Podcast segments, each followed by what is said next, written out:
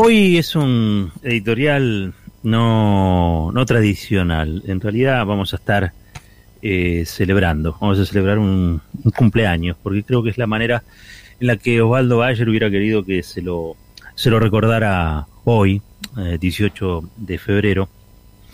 Y, y, en realidad me propuse hablar de Bayer porque eh, siempre me preguntan por qué me hice periodista y en realidad a mí Bayer me da la posibilidad de explicar para qué me hice periodista.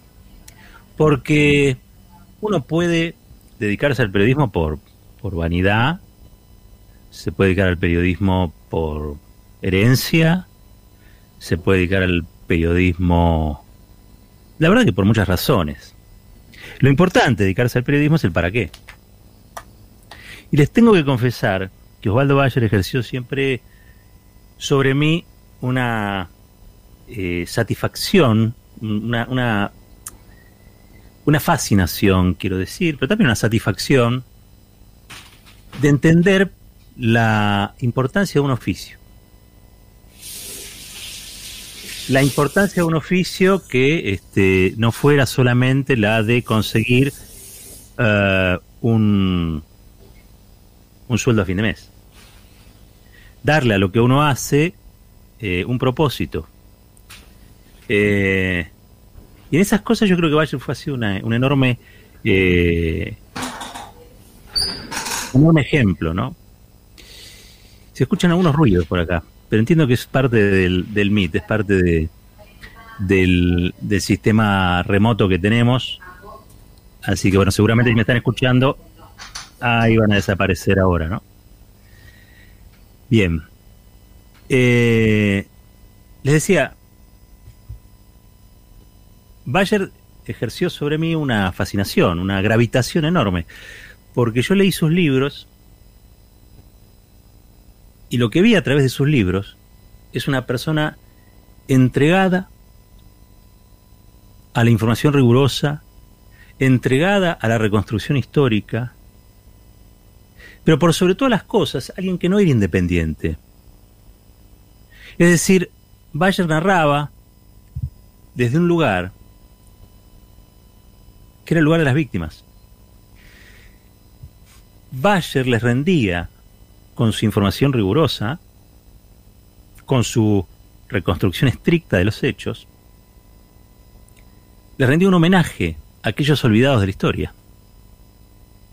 Los Vengadores de la Patagonia Trágica, más conocida este, como, como La Patagonia Rebelde, como una película, La Patagonia Rebelde, en realidad es un trabajo de investigación descomunal de Osvaldo Bayer,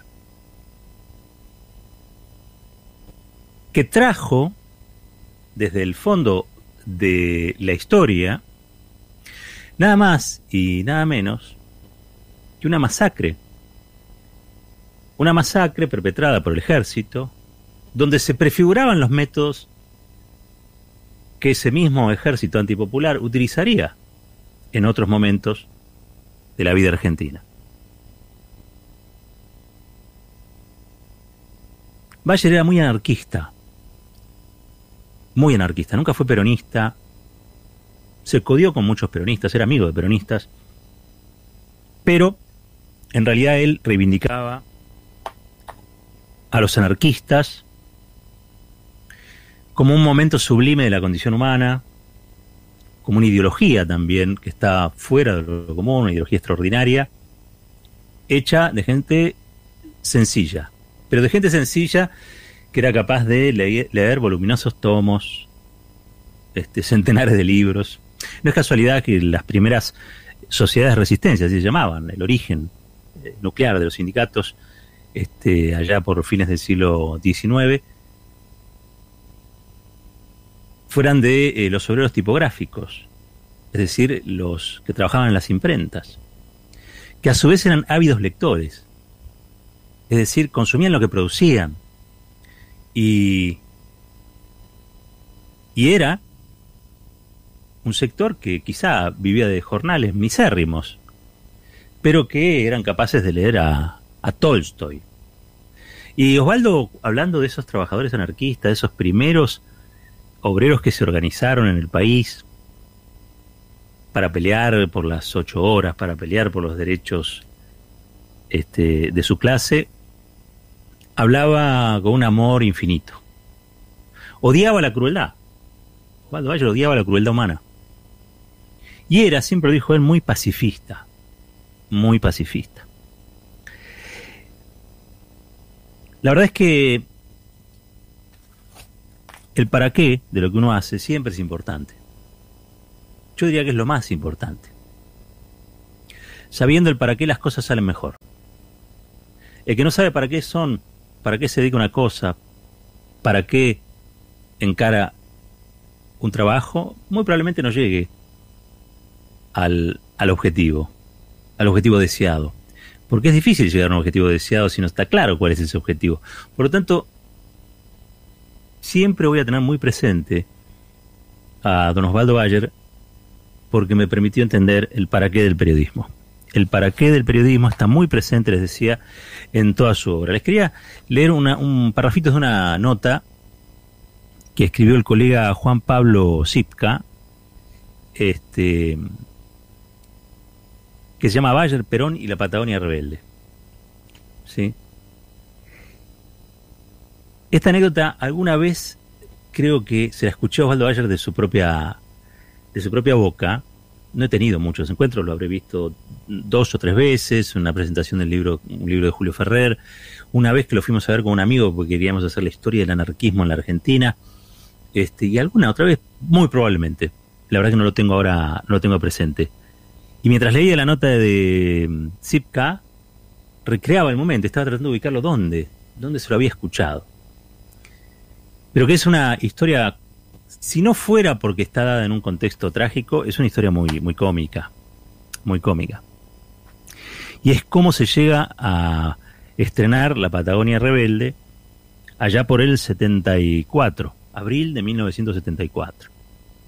En realidad, la, la película, la película de Héctor Olivera y Fernando Ayala, creo que es, se estrena eh, después de la muerte de Perón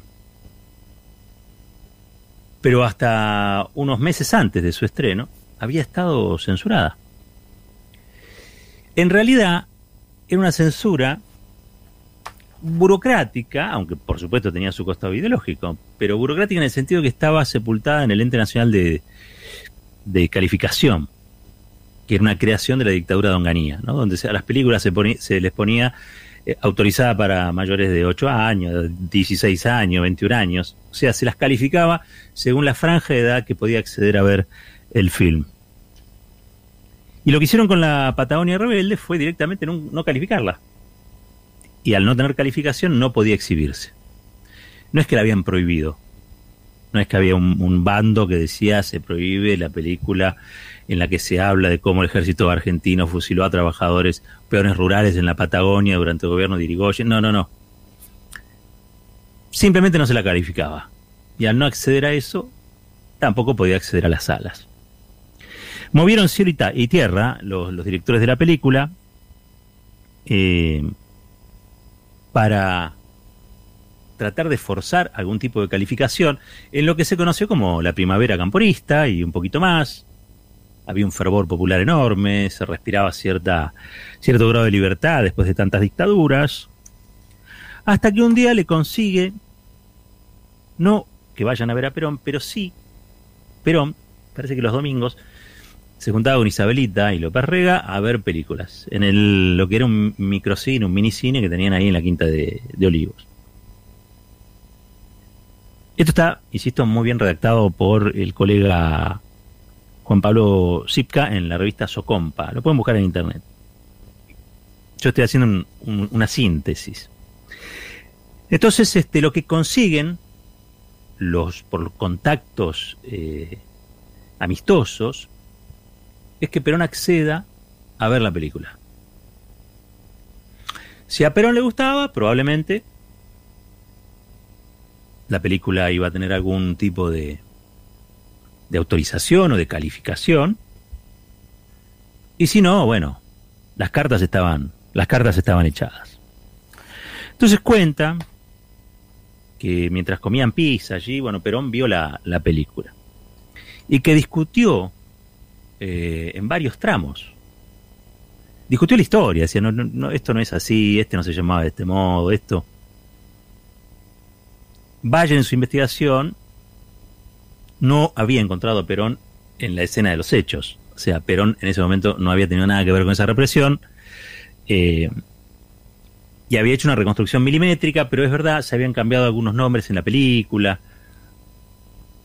Cosas que a veces piden los abogados y, esos asuntos. En lo central no, en lo central los hechos eran tal como se mostraban.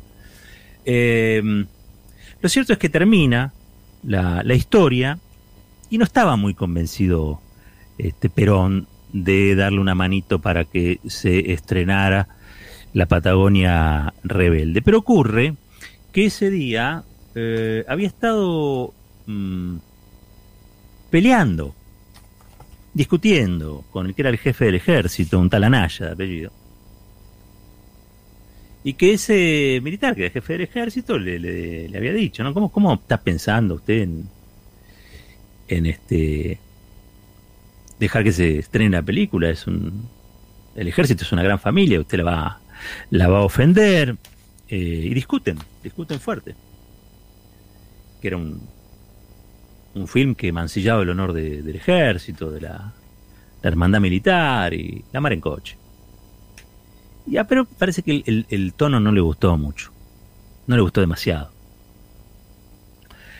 Entonces empezó a pensar que una forma de joderlo bien jodido a este Anaya, que parecía eh, un poco soberbio, un tanto arrogante en sus, en sus modos, era darle una manito, un guiño, para que la película fuera calificada y se estrenara en los, en los cines. Claro, en el medio se, se entera que ese Anaya tenía un familiar directo que había sido el verdadero responsable de la masacre. O sea, el segundo de Varela, o mejor dicho, había estado entre los dos primeros responsables de la masacre. Entonces la pregunta era, ¿este hombre me está hablando por el ejército en su conjunto? ¿Me está hablando en particular por su familiar? No le había gustado el tono a, Perón. Así que decidió darle el ok. Pronto Perón iba a morir, da su último discurso, entiendo. Y muy poquito después, su último discurso en Plaza de Mayo, y muy poquito después se estrena La Patagonia Rebelde, sin cortes, autorizada para mayores de 18 años.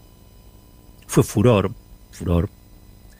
Este, se agotaban las entradas, este, había una fiebre por ver una película que era una reconstrucción histórica, que no era exactamente un documental, pero que sí reconstruía con grados de veracidad enorme a partir de la, de la ficcionalización, de la recreación, este, aspectos desconocidos y que venían a certificar que ese ejército o esas fuerzas armadas que ya estaban en, en rigor eh, en el entrecejo ciudadano, en el entrecejo social, producto de las sucesivas dictaduras, desde siempre había tenido un rol como este, represor de las clases subalternas, último elabón de represión del Estado del Estado burgués, para ponernos en situación, ¿no? para utilizar jerga de, de aquella época.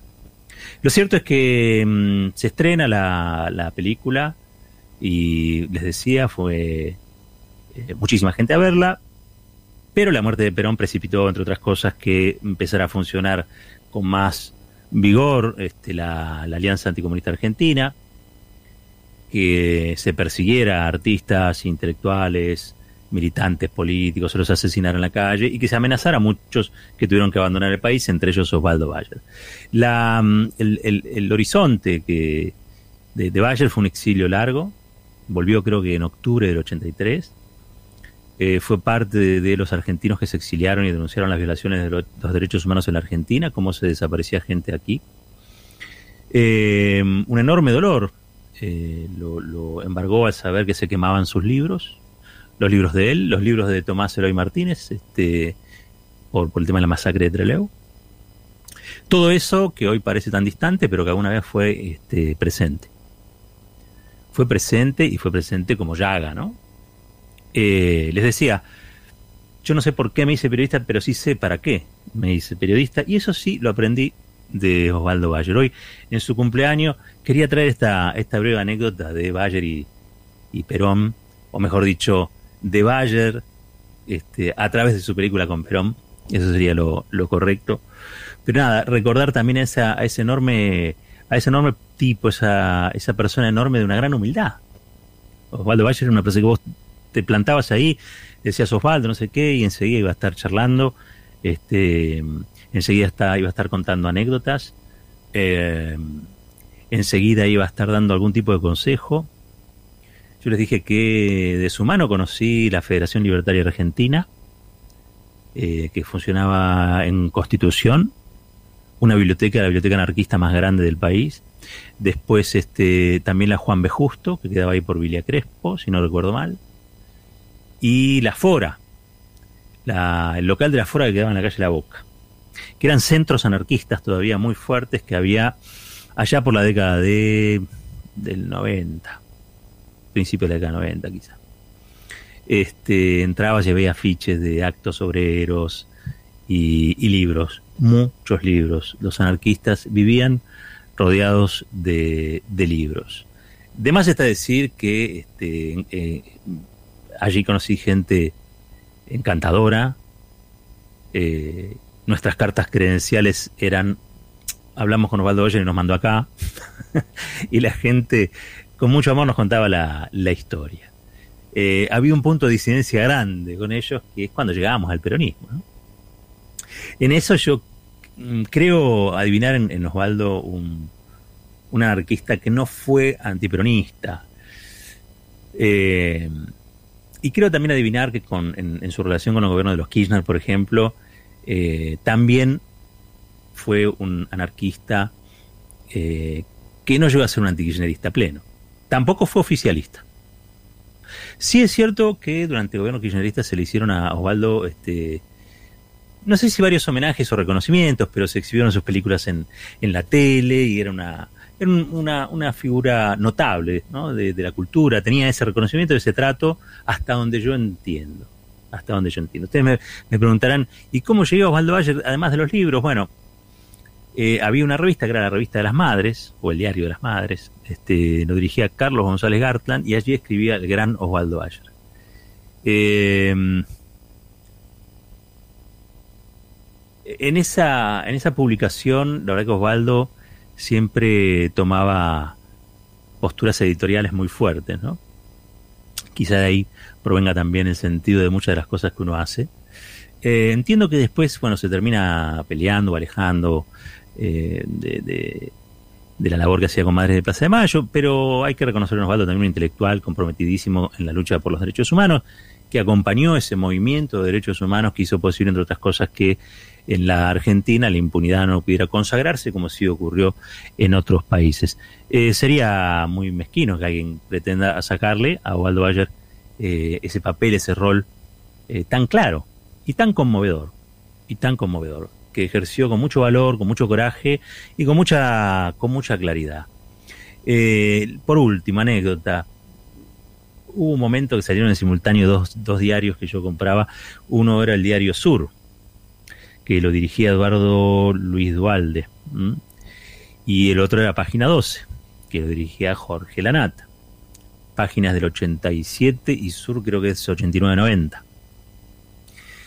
Y yo tengo que admitir que me gustaba mucho Sur. Pero cada vez que salían las columnas de Osvaldo en página 12, ese día había que comprar sí o sí este, página 12. Allí en sus contratapas se podían leer, entre otras cosas, grandes polémicas. Me acuerdo de una, creo que era sobre Severino Di Giovanni con Álvaro Abos, este, otras con Menfo Giardinelli. Hay un libro, se los recomiendo, se llama Entredichos, donde están sus polémicas más candentes, pero filosas. ¿eh? Eh, el ida y vuelta al antagonismo, con mucha altura, con mucho estudio, eh, alrededor de temas bastante trascendentes. La vida la muerte, la justicia, la revolución, la humanidad, la lealtad, el coraje, con unas preguntas insólitas que a veces planteaba eh, Osvaldo, ¿no? Este, una, recuerdo, ¿qué hubiese pasado si alguien eh, mataba a Hitler en 1930, ponele? Y no llegaba a ser el Hitler que asesina a 6 millones de judíos, ¿no? Eh, ¿Qué hubiéramos hecho con ese asesino?